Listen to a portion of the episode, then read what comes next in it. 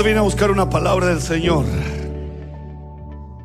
Para poder entender esta palabra, porque he estado bien complicado para predicar, he estado como bien, no tan simple, necesito mucho de su atención. Quiero invitarlos a abrir la Biblia, segunda de Corintios 4, 18. Segunda de Corintios 4, 18. Leo la palabra en el nombre del Señor. Diga conmigo, no. No mirando nosotros, diga nosotros, las cosas que se ven, sino las que no se ven. Raro. No mirando nosotros las cosas que se ven, una realidad, un hecho, sino las que no se ven, pues las cosas que se ven son temporales, otra versión dice circunstanciales, pero las que no se ven son eternas. ¿Qué son? Son eternas. Una versión dice, para, para poder entender de mejor manera este versículo, una versión dice, por lo tanto, no nos importa lo que ahora se ve, sino que fijamos la mirada en lo que todavía no se ve porque lo que se ve es pasajero, mientras lo que no se ve no cesará jamás. Última versión dice, así que no nos fijamos en lo visible, en las dificultades que ahora vemos. En cambio, fijamos nuestra vista en las cosas que no pueden verse, porque las cosas que ahora podemos ver pronto se habrán ido, pero las cosas que no podemos ver permanecerán para siempre. Entonces aquí hay, hay una palabra que nos desafía a poder entender y comprender dos visiones, de lo que veo y de lo que no veo. Cuando yo vengo a una iglesia y me siento en una iglesia a escuchar la palabra de Dios, Dios no te trae para que te enseñemos lo que vemos, sino que Dios quiere enseñarnos lo que no vemos, lo que tú y yo no, no vemos. Poner la mira no describe solo la visión humana, poner la mira, la mira en lo que se ve, más bien comunica la idea de considerar como algo súper importante por lo que respecta a las cosas que se ven. No son la meta de nuestra existencia, porque lo que tú y yo vemos hoy día son dificultades, vemos pruebas y padecimiento. Pero el objetivo de la palabra de Pablo es que tú y yo miremos lo que no se ve. Poder ver lo primero es vista. Lo segundo es fe. O sea, yo con estos ojos veo y lo primero es vista, lo que veo. Pero hay una segunda mirada y es la fe. Lo primero es una visión natural. Lo segundo es modo espiritual. Lo primero es discernimiento en lo intelectual. El segundo es discernimiento en lo que es la fe. Entonces hay un contraste entre lo que veo y la fe. Y es la lucha que tú y yo tenemos. Porque mi énfasis está puesto en lo que veo, en las realidades, en las situaciones, en los hechos. Segunda de Corintios capítulo 5, versículo 7, Pablo dice, porque por la fe andamos. No, no, no caminamos por vista, sino que caminamos por fe. Nos movemos por fe. Entonces tú y yo, los que venimos a la iglesia, los que servimos a Dios, no andamos por lo que vemos, porque son circunstanciales, sino que tú y yo nos movemos por la por la fe. Una una versión dice, pues vivimos por lo que creemos y no por lo que vemos. Caminamos guiados por la fe y no por lo que vemos. Entonces, ¿cómo enfrento la realidad? ¿Cómo enfrento los hechos? Porque los hechos es una realidad. Cuando uno busca la palabra hechos, ¿qué es un hecho? es algo que sucede, es un acontecimiento, es un suceso, es una situación, es una acción que se lleva a cabo. La palabra realidad es una es contraposición a, lo que solo es imaginario. Entonces, ¿cómo, ¿cómo enfrento esas dos realidades? Lo que veo y la fe. Proverbios capítulo 3, versículo 5. Proverbios capítulo 3, versículo 5. Muchos de ustedes necesitan oír esta palabra. Fíate de Jehová de todo tu corazón y no te apoyes en tu propia prudencia. No te una versión dice, no te apoyes en tu propio entendimiento, sino que fíate de Jehová, fíate de Jehová, fíate de Jehová de todo corazón y no te apoyes en tu propia prudencia. Que Dios nos bendiga, que Dios nos ayude. Dios es más grande que tus hechos. Dios es más grande que tu realidad un toque del favor de Dios puede anular tus hechos. Un toque de Dios puede anular tus realidades. Pensé que se iban a entusiasmar. Un toque del favor de Dios puede anular tus hechos. Vamos, denle un aplauso fuerte. Ahora, ¿cuántos necesitan un favor de Dios. Un favor de Dios anula tu realidad. Cambia tus hechos. Un favor de Dios que no te engañen tus hechos, que no te engañen tus realidades. Que tus hechos no te convenzan. Los hechos y las realidades no limitan a Dios. Para Dios no hay nada imposible. Todas las cosas son posibles para aquellos que creen. No importa, no importa el tiempo que ha pasado, no importa el tiempo que ha pasado, que no te engañen los hechos, que no te engañen tus realidades.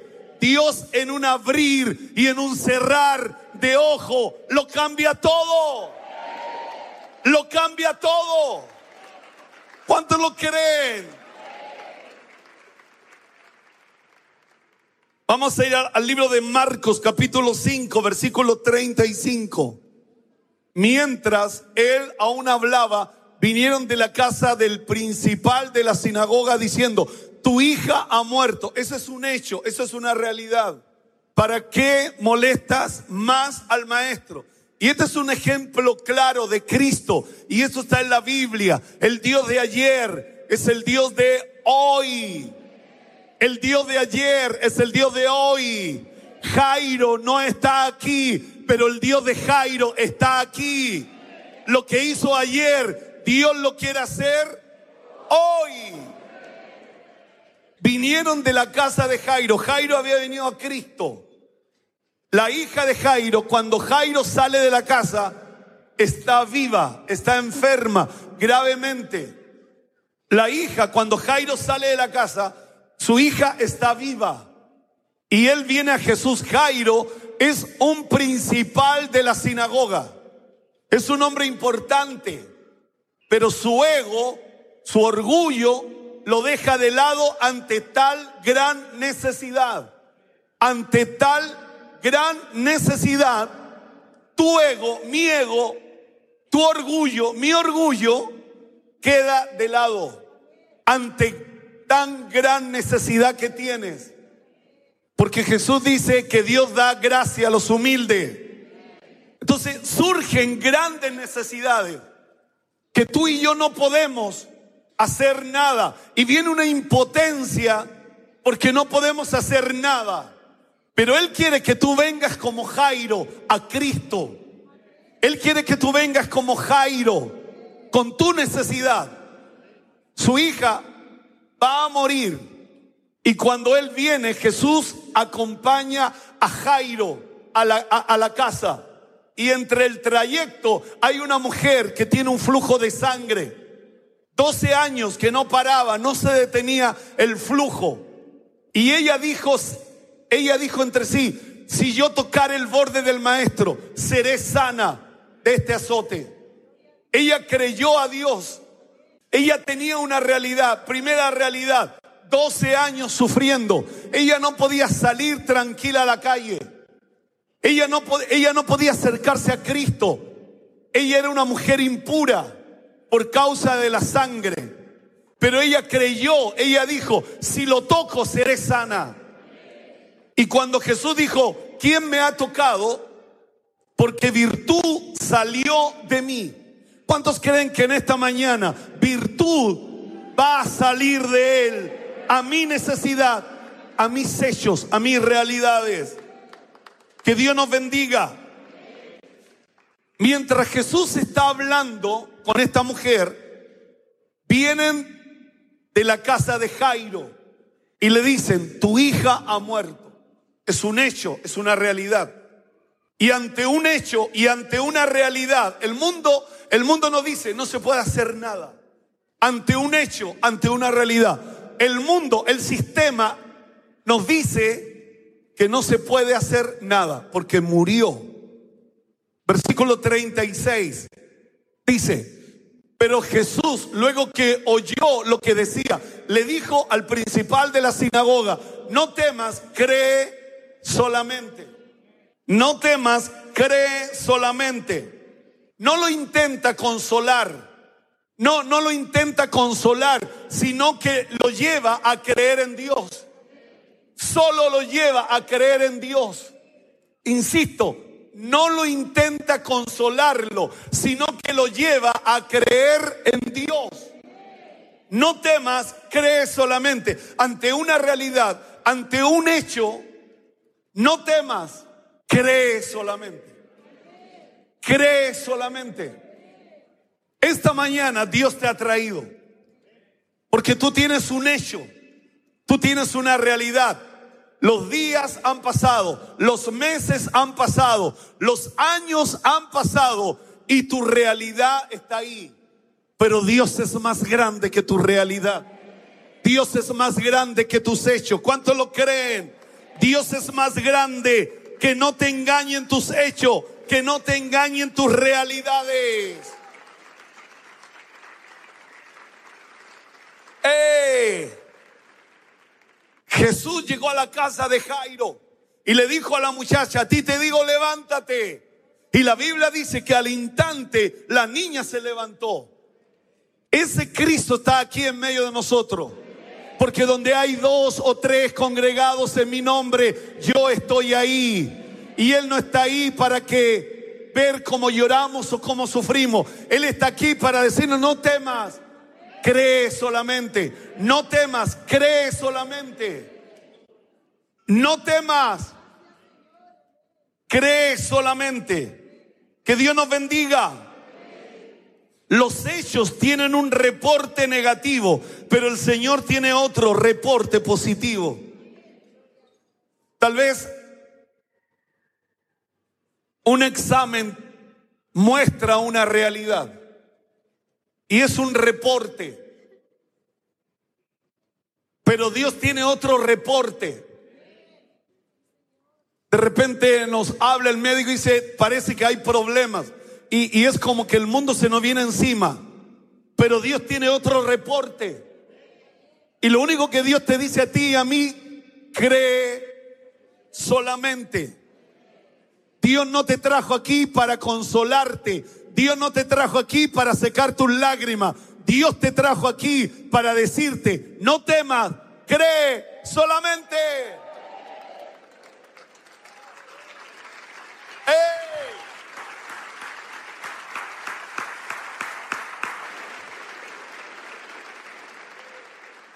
He visto en mis 40 años que soy pastor en la iglesia a mucha gente siempre llorando,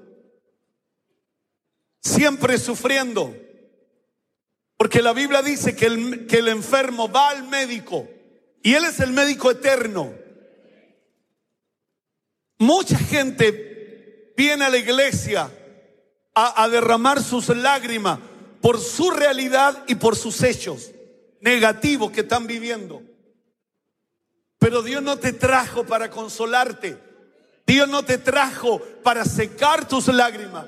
Dios esta mañana te trajo para decirte, no temas, cree solamente. Cree de lo que Dios es capaz de hacer cuando tú y yo creemos. Cuando tú y yo creemos.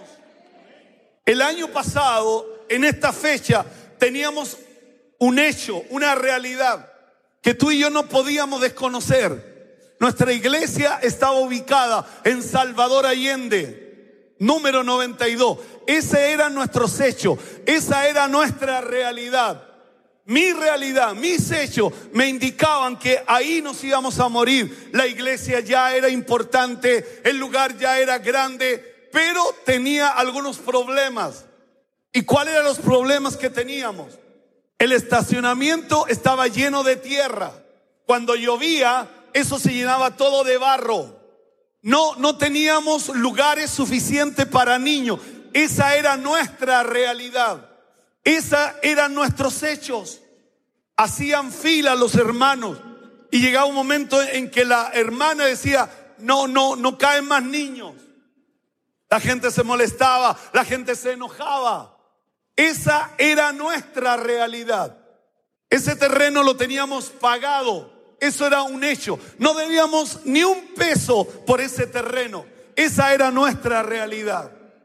Los vecinos se molestaban. El día domingo venía su familia a, comer a, la casa de su papá, porque ese era, era un, un lugar donde, de casa donde vivían muchos viejitos. Entonces los hijos el día domingo venían y usted le tapaba el estacionamiento en la casa y se molestaban. Nos rajaron varias veces los neumáticos. Ah, llamaban a la municipalidad, aparecían en un 2x3 de lo de la municipalidad y nos pasaban, nos tapaban con partes. Y esa es nuestra, era nuestra realidad. El año pasado, usted ponía en la camioneta, el auto arriba de la vereda y le pasaban partes. Esa era nuestra realidad. Yo desde el segundo piso veía todo eso. Usted no sabía que yo miraba todo eso. Esa era nuestra realidad, ese era nuestros hechos, hechos legítimos. No estoy inventando, era nuestra realidad. Vamos a cumplir un año. Esta es otra realidad. Dios cambió los hechos. Dios cambió nuestra realidad. Nos dio un estacionamiento seis veces más grande. Nos dio una iglesia mucho más grande. Nos dio un lugar hermoso mucho más grande. Nos dio más oficina. Nos dio más de todo. Ese es un hecho. Es una realidad. Dile al que está a tu lado, cambia tu realidad con la fe. Cambia tu realidad, cambia tu realidad. Señoras y señores, Dios es grande, Dios es extraordinario, Dios es maravilloso y Él te ha traído en esta mañana y los que nos están viendo por la televisión, Dios va a cambiar tu realidad, Dios va a cambiar tus hechos.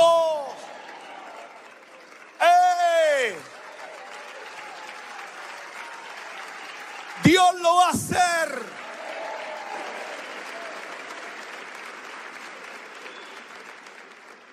Durante todo este año ha sido un año intenso y esa ha sido nuestra realidad. Desde el 2 de enero comenzamos a construir y no hemos parado. Y no hemos parado. Construimos la iglesia, la arreglamos, eh, todo lo que es el, el los baños. Después nos fuimos a la oficina, después nos fuimos a la radio. Y ahora seguimos ahí en la galería. Yo no busqué una galería, yo busqué una iglesia. Pero la iglesia venía con la galería. ¿Qué quiere que haga? Que no la tome. Yo no busqué una galería comercial, yo busqué una iglesia. Pero venía el paquete completo. Solo había que tomarla. Entonces no hemos parado. Ha sido un año difícil.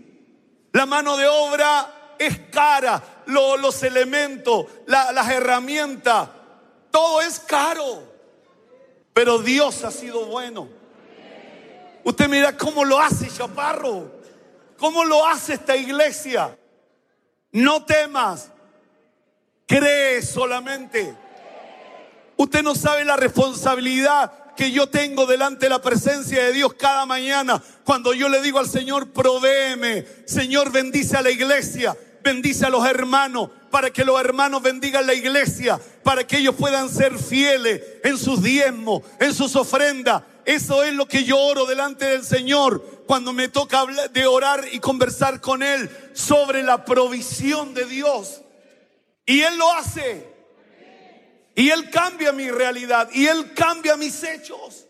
Nuestras cuentas corrientes y los que trabajan conmigo en la contabilidad, de repente nuestra cuenta corriente está vacía literalmente vacía. Y tenemos que pagar durante el día varias cosas. Y yo le digo a, los, contadores que están ahí, le digo, esperemos el día. Después de almuerzo nos juntamos. Y cuando nos juntamos después de almuerzo, Dios nos provee en esas horas. Dios nos ayuda en esas horas. Dios nos provee en esas horas. Dios cambia nuestra realidad económica. Esto no es solo espiritual, esto también trasciende a la economía. Dios te provee, Dios te suple. Yo me imagino, yo me imagino a usted cuando usted piensa, ¿cómo lo hacen? En enero tienen que pagar la tercera cuota, 600 millones. ¿Cómo lo hacen? Están construyendo. Tenemos cerca de 80 personas trabajando. Le damos almuerzo a 80 personas todos los días. ¿Cómo lo hacen? Ante una realidad, ante hechos. ¿Qué pasa por su mente? ¿Estarán vendiendo coca? ¿Qué, qué hacen? ¿Cómo, ¿Cómo lo hacen? Porque no, no, no creemos. Porque mi realidad y mis hechos son más fuertes porque los veo y la fe no la veo. Entonces es más fuerte los hechos, es más fuerte las realidades porque las estoy viendo y al estarle viendo me da argumento para que yo crea más en los hechos. Pero es distinto cuando tú doblas tu rodilla delante del Eterno, delante del Dios Todopoderoso, delante del Dios dueño del oro y de la plata, delante de aquel que hizo los cielos, la tierra, el mar y la fuente de la agua. El Dios que todo lo puede, el Dios que abrió el mar rojo, el Dios que está aquí en esta mañana. Mi oración, Dios escucha la oración. ¡Ey! Dios lo hace. Fe. Solo fe. Cuando hacemos la ofrenda, no, no, no le, no le ponemos la carga. Hacemos una ofrenda simple. Solo decimos cuando pedimos ofrenda, vamos a hacer una ofrenda. No hacemos dos ofrendas, no hacemos tres ofrendas. No tengo nada contra aquellos que hacen más ofrendas. Hacemos una sola ofrenda. El problema está en la fe. En la fe. ¿Y qué es la fe? En la convicción de lo que no se ve por eso Pablo dice, no pongan su mirada en las cosas que se ven, pongan su mirada en las cosas que no se ven. Porque las cosas que no se ven son eternas. Son eternas. ¡Eh! El otro día hablé con mis hijos. Algún día se la voy a contar. Yo no sé por qué tú piensas que Dios te puso en esta tierra para fracasar. Yo no sé por qué tú piensas que Dios permitió que fueras engendrado en el vientre de tu madre solo para fracasar. Y no puedes pensar que Dios te sacó desde el vientre de tu madre para que seas un victorioso, para que seas un bendito, por eso te trae a una iglesia, Por eso te trae a una iglesia, porque en la iglesia te enseñamos lo que el mundo no te puede enseñar. Quiero que pongamos Lucas capítulo 7, versículo 11. Aconteció después que él iba a la ciudad que se llamaba Naín. Él iba con él muchos de sus discípulos y una gran multitud. ¿Cuánto dice conmigo? Una gran multitud. Cuando llegó cerca de la puerta de la ciudad, he aquí llevaban a enterrar a un difunto, hijo único de su madre, la cual era viuda y había con ella mucha gente de la ciudad. Y cuando el Señor la vio, se compadeció de ella y le dijo, no llores. Acercándose, tocó el fetro y los que lo llevaban se detuvieron y dijo, joven, a ti te digo, levántate. Él se enfrentó a una realidad. Dos, dos realidades. Una saliendo de la ciudad, otra entrando a la ciudad. Los que iban saliendo iban llorando. Los que iban saliendo iban llorando. Pero los que iban entrando estaban llenos de gozo porque estaban con Cristo. Estaban con Cristo. Y cuando se encontraron esas dos realidades, lágrima y alegría, la alegría, Cristo detuvo el fetro. La mujer era viuda, había perdido primero a su marido, ahora había perdido a su único hijo, su único hijo. Y el Señor le dijo que todo se parara y el Señor tocó el fetro. Es una realidad, es un hecho, es lógico, sentido común. Pero el dador de la vida, el dador de la vida, el Cristo, le dijo al joven que estaba muerto, a ti te digo, levántate y anda. Imagínense lo que ocurrió, versículo 15. Entonces se incorporó el que había muerto y comenzó a hablar y lo dio a su madre. Y todos tuvieron miedo, glorificaban a Dios diciendo, un gran profeta se ha levantado entre nosotros. Dios ha visitado a su pueblo. Dos realidades, tristeza y gozo. Pero el gozo es mayor que la tristeza. Dios es más grande que la tristeza. Dios es más grande que la prueba. Dios es más grande que el hijo con problema que tengo. Dios es más grande que el marido gruñón que tengo. Dios es más grande. Pero para eso tengo que ver las cosas que no se ven.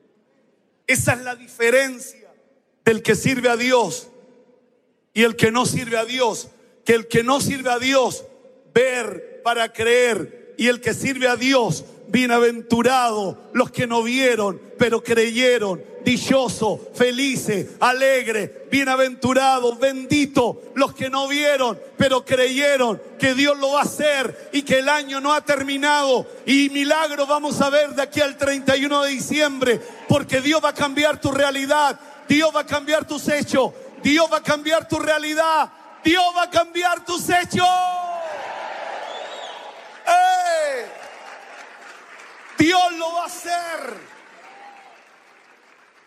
Señoras y señores, este lugar me obliga a predicar de esta manera. No, no podría predicarte un Dios pequeño, no podría predicarte a un Dios que te entiende. Todo esto, la grandeza de este lugar me obliga a predicar de las grandezas de Dios, del poder de Dios, de la misericordia de Dios. Que Dios nos bendiga.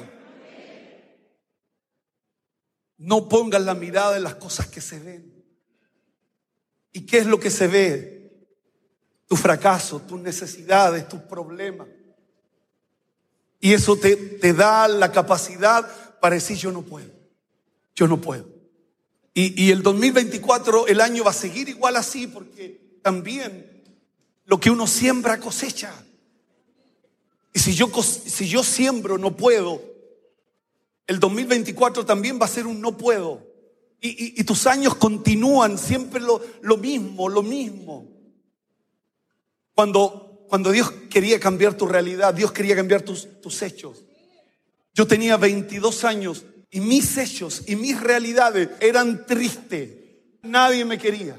nadie me ayudaba, nadie. Esa era mi realidad. Yo, yo sé de lo que te estoy hablando. Vivía en un lugar donde había mucha pobreza, donde había mucha necesidad, donde había, donde había solo gente alcohólica, con muchos problemas económicos. Esa era mi realidad. Era, era el mayor de cinco hermanos, mi papá era minero del carbón, esa era mi realidad. Y, al ser esa mi realidad, esa realidad se hacía fuerte en mí, porque esa era mi realidad, era mi sentido común de ver mis realidades. Pero un día ese mismo Jesús que entró a la ciudad de Naín con un grupo lleno de alegría, alcanzó mi vida, tocó mi corazón, me cambió, me transformó, pero no solo me cambió, me transformó de manera espiritual, sino que me dio talentos, me dio gracia, me dio favor, me dio su bendición para marcar la diferencia. Por eso cuando Él me bendijo y Él me ayudó, yo entendí que tenía que ser un hombre generoso, porque Él cambió mi realidad. Él cambió mi realidad, Él cambió mis hechos. Él lo hizo. Sé de lo que te estoy hablando. La, la pregunta que surge en esta mañana, ¿por qué a pesar de los años que tú eres cristiano, a pesar de los años que oras, que habla lengua, tu realidad no cambia. Tus hechos no cambian. Porque para que cambien, no temas. Cree solamente. Cree solamente. Quisiera terminar con Primera de Reyes, capítulo 17. Dios es más grande que tus hechos y tus realidades. Primera de Reyes 17. Versículo 8. Vino luego a él palabra de Jehová. Diga conmigo, palabra de Jehová. Versículo siguiente, levántate, vete a Zareta de Sidón y mora allí. He, aquí, yo le he dado orden allí a una mujer viuda que te sustente. Entonces él se levantó y se fue a Zarepta. Y cuando llegó a la puerta de la ciudad, he aquí una mujer viuda que estaba allí recogiendo leña. Y él la llamó y le dijo, te ruego que me traigas un poco de agua y, un, e, en un vaso para que beba. Yendo ella para traérsela, él la volvió a llamar, diga conmigo, segundo llamado. El primer llamado fue para pedirle agua. Todos podemos dar un vaso con agua. Te ruego que me traigas también un bocado de pan en tu mano, le dijo. Recuerde que había hambre. Ella respondió, vive Jehová, tu Dios, no es mi Dios, tu Dios que no tengo pan cocido, solamente un puñado de harina tengo en la tinaja y un poco de aceite en una vasija. Y ahora, Diego amigo, y ahora recogía dos leños para entrar y prepararlos para mí y para mis hijos, para que lo comamos y nos dejemos morir. Esa era la realidad de una mujer viuda con su hijo. Comemos y nos morimos, porque hay hambre en la ciudad, hay hambre en Santiago, hay hambre en el país. Lo único que tenemos es un poco de harina y un poco de aceite. Pero la puerta de esa casa la golpeó un profeta. La, golpeó un hombre de Dios, mandado por Dios. ¿Usted cree que yo me mandé solo a pedirle una ofrenda? ¿Usted cree que yo me mandé solo a pedirle la primicia? Dios me mandó para bendecirlos. Dios me mandó para bendecirlos.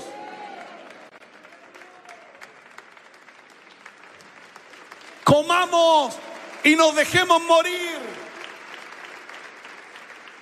Elías le dijo, no tengas temor, ve, haz como has dicho, pero hazme a mí primero de ello una pequeña torta cocida debajo la ceniza, como haríamos nosotros, una, una tortilla de rescoldo, y tráemela, le dijo.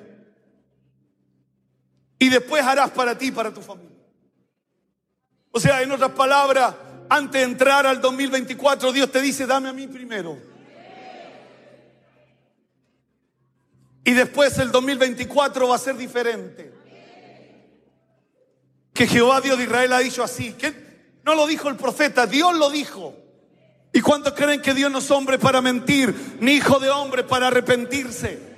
La harina de la tinaja no escaseará, ni el aceite de la vasija disminuirá hasta el día en que Jehová haga llover sobre la faz de la tierra.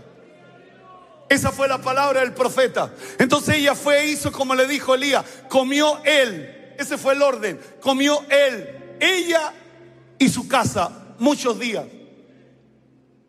Y la harina de la tinaja no escaseó, ni el aceite de la vasija menguó, conforme a la palabra que Jehová había dicho por Elías. Los años son difíciles.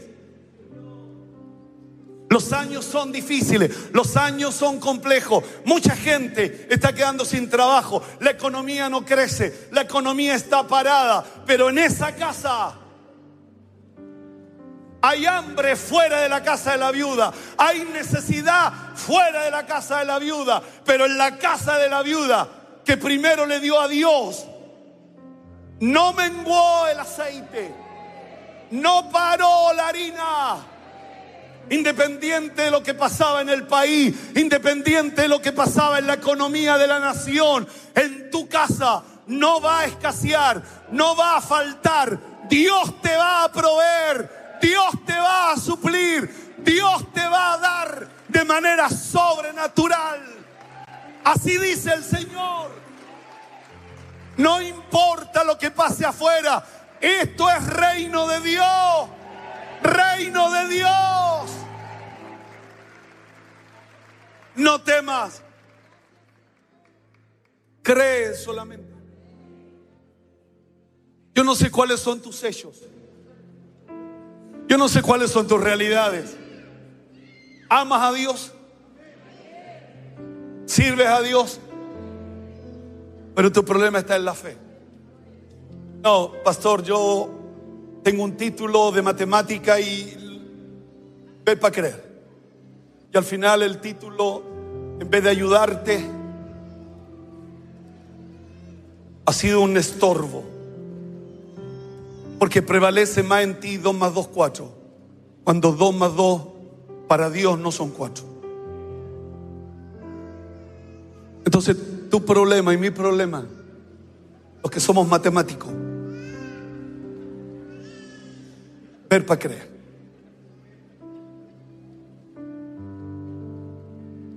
Ahí está tu problema. Y eso te anula anula, frena, detiene el propósito de Dios contigo. Anula, frena, detiene el propósito glorioso que Dios tiene para contigo. Sé por qué me quedo acá. Anula qué nos sirve estar tantos años en una iglesia si no crezco en la fe? No, no ando por vista. No, no ando por lo que veo, sino camino por fe. Muchas veces la iglesia, este versículo lo cambió, si hay gloria a Dios y si no hay gloria a Dios también. No, la fe, la fe marca la diferencia. La fe marca la diferencia. La realidad de esta casa es que ella moría y su hijo moría.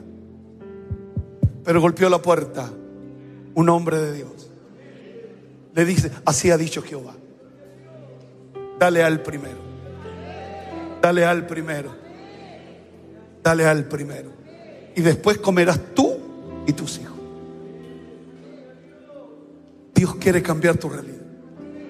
La pregunta es cómo la cambio. En un acto de fe. Quiero terminar con esto. Según de Corintios 4, 18.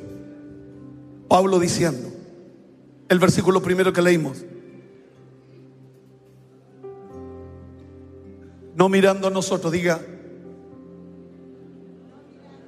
No dice no mirando tú. No mirando a nosotros. Las cosas que sé que se ven, no mirándola.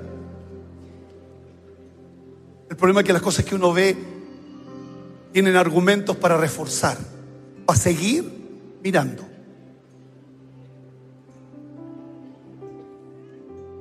Sino las que no, las que no se ven. Porque no camino por vista, camino por fe. No mirando a nosotros las cosas que se ven, sino las que no se ven. Pues las cosas que se ven son son temporales. ¿Qué son? Temporales. O sea, pueden variar, pueden cambiar. Pueden cambiar, pueden variar. Son circunstanciales. La palabra circunstancial significa que hoy día sí, mañana no, porque tuvo un cambio. Pero las que no se ven son, son eternas. Póngase de pie.